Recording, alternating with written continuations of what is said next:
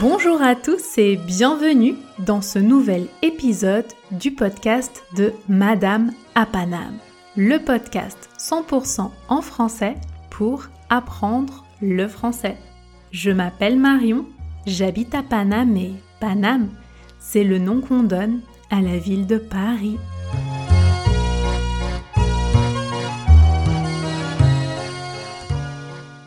Nous sommes le vendredi 19 février 2021 et voici le flash info de la semaine. Je vous rappelle que la transcription de cet épisode est disponible gratuitement sur le site www.madamapanam.com. N'hésitez pas à la télécharger pour vous aider à mieux comprendre cet épisode. Que se passe-t-il cette semaine en France? Nous évoquerons la situation concernant le Covid-19. Ensuite, nous verrons qu'un piratage informatique a eu lieu cette semaine dans plusieurs hôpitaux en France. Après cela, nous parlerons de culture avec la mise en place de concerts expérimentaux et la construction d'une réserve pour les œuvres d'art du Louvre. Nous parlerons d'or et de diamants trouvés par hasard. Nous terminerons ce journal avec une nouvelle positive, la fin des jouets en plastique dans les menus enfants à McDonald's. Le Covid en moins d'une minute. En France, les contaminations sont en baisse, mais la situation reste fragile d'après le journal Le Parisien. Par ailleurs, les vaccinations progressent, mais lentement. La France est en 34e position mondiale en termes de vitesse de vaccination, selon le journal Le Point. Les systèmes informatiques de deux hôpitaux français ont été piratés cette semaine, comme le rapporte le journal Le Monde les hôpitaux n'avaient plus accès à leurs données informatiques comme les dossiers des patients ou les rendez-vous. Toute l'organisation a été chamboulée. Chambouler signifie changer, déranger, bref, c'était le chaos à l'hôpital. Les coupables de cette cyberattaque sont des rançongiciels. Les rançongiciels, ce sont des logiciels, des softwares qui demande une rançon, c'est-à-dire qui demande de l'argent pour que les hôpitaux puissent récupérer leurs données informatiques. Ce concept de rançongiciel, ces logiciels qui demandent de l'argent en échange de la récupération des données, se développe beaucoup depuis 2016-2017. Ainsi, selon Le Monde, je cite, Emmanuel Macron a confirmé jeudi 18 février un plan de 1 milliard d'euros pour renforcer la cybersécurité des systèmes sensibles. Les hôpitaux sont touchés par ces piratages, mais aussi les entreprises. Et, selon le Huffington Post, je cite, les rançons réclamées pour récupérer l'accès aux données varient de quelques dizaines de milliers d'euros à près de 200 000 pour les petites cibles et jusqu'à plusieurs millions pour les plus grosses structures. Fin de la citation. C'est très lucratif, ça signifie que c'est très rentable. Les pirates informatiques peuvent gagner beaucoup d'argent avec ce système. Les influenceurs sur Instagram et sur YouTube sont aussi très touchés. Donc, un conseil, protégez vos données sur Internet. Aujourd'hui en France, les bars, les restaurants, les cinémas, les musées, les salles de spectacle sont fermés. Mais des concerts expérimentaux vont avoir lieu en mars et en avril. C'est ce qu'a annoncé lundi dernier la ministre de la Culture, Roselyne Bachelot.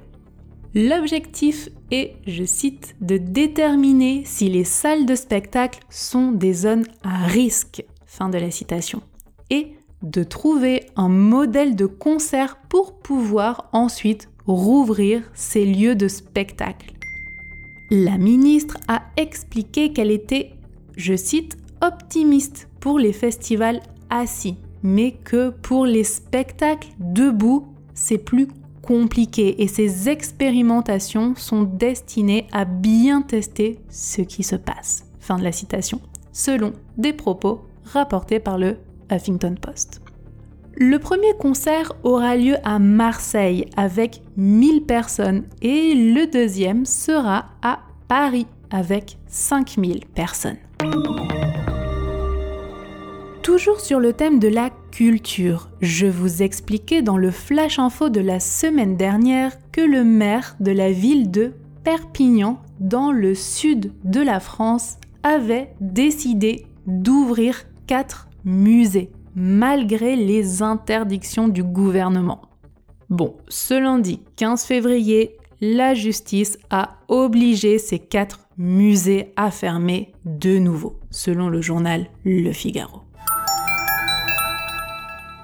Si je vous parle de musée français, il y en a un que vous connaissez probablement. C'est le musée du Louvre à Paris, le musée où se trouve le célèbre tableau de Léonard de Vinci, la Joconde, aussi appelée Mona Lisa.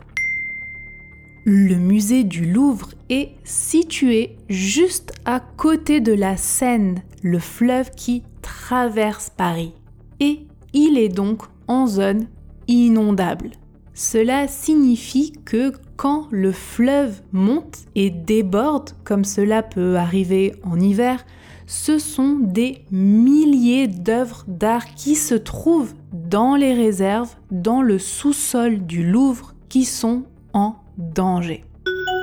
Voilà pourquoi un centre de conservation a été installé en 2019 dans le Pas-de-Calais, dans le nord de la France. L'objectif est d'accueillir les œuvres d'art du musée du Louvre pour les sauver de potentielles inondations.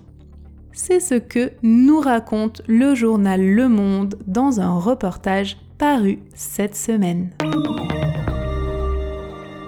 Dimanche dernier, c'était le 14 février et l'on célébrait la Saint-Valentin ou la fête des amoureux en France. Petite anecdote, pour l'occasion, une pâtisserie et une bijouterie ont eu l'idée de cacher une bague en or et diamant dans l'un des gâteaux de la pâtisserie. Et c'est un couple marié depuis 48 ans qui a eu la chance de trouver ce petit trésor. En parlant de trésor, je vous racontais dans le flash info de la semaine dernière que des policiers avaient trouvé de l'or, des bijoux et de l'argent cachés dans une boutique à Paris. Et c'est incroyable, mais vrai, cette semaine encore, le jeudi 18 février, des policiers ont de nouveau découvert une fonderie clandestine à Paris. L'objectif est de fondre l'or, probablement volé, pour le revendre. La semaine dernière, je vous en parlais, la fonderie avait été découverte dans un magasin de vêtements cette semaine, c'était dans un laboratoire de photos. Des lingots d'or, des diamants et 125 000 euros d'argent liquide ont été retrouvés, comme nous le précise le journal Le Point. Pour finir, McDonald's France retire ses jouets en plastique des Happy Meals, les menus enfants, pour les remplacer des matériaux renouvelables comme des livres ou des cartes à collectionner par exemple. Cette transition écologique ou éco-responsable a commencé ce mercredi 17 février. Selon le journal Le Parisien, McDonald's a promis, je cite, d'utiliser 100% de matières recyclées et renouvelables d'ici à 2025. C'est la fin de cet épisode. Si vous avez aimé, commentez, diffusez et mettez 5 étoiles si vous écoutez sur Apple Podcast. Cela m'aide pour le référencement et ça me fait bien sûr très plaisir de lire vos commentaires. Je précise que l'objectif de cet épisode est de vous aider à pratiquer le français à partir d'une sélection d'actualités parues dans les médias français cette semaine. Toutes les informations présentées dans cet épisode sont issues de sources journalistiques françaises citées précisément dans la transcription disponible sur mon site www.madameapanam.com et elle représente ici un support pour apprendre le français. Je décline toute responsabilité quant aux informations présentées et à l'utilisation qui pourrait en être faite. Retrouvez Madame Apanam sur les réseaux sociaux Instagram, Facebook, Pinterest pour apprendre le français 100% en français. Prenez soin de vous et à bientôt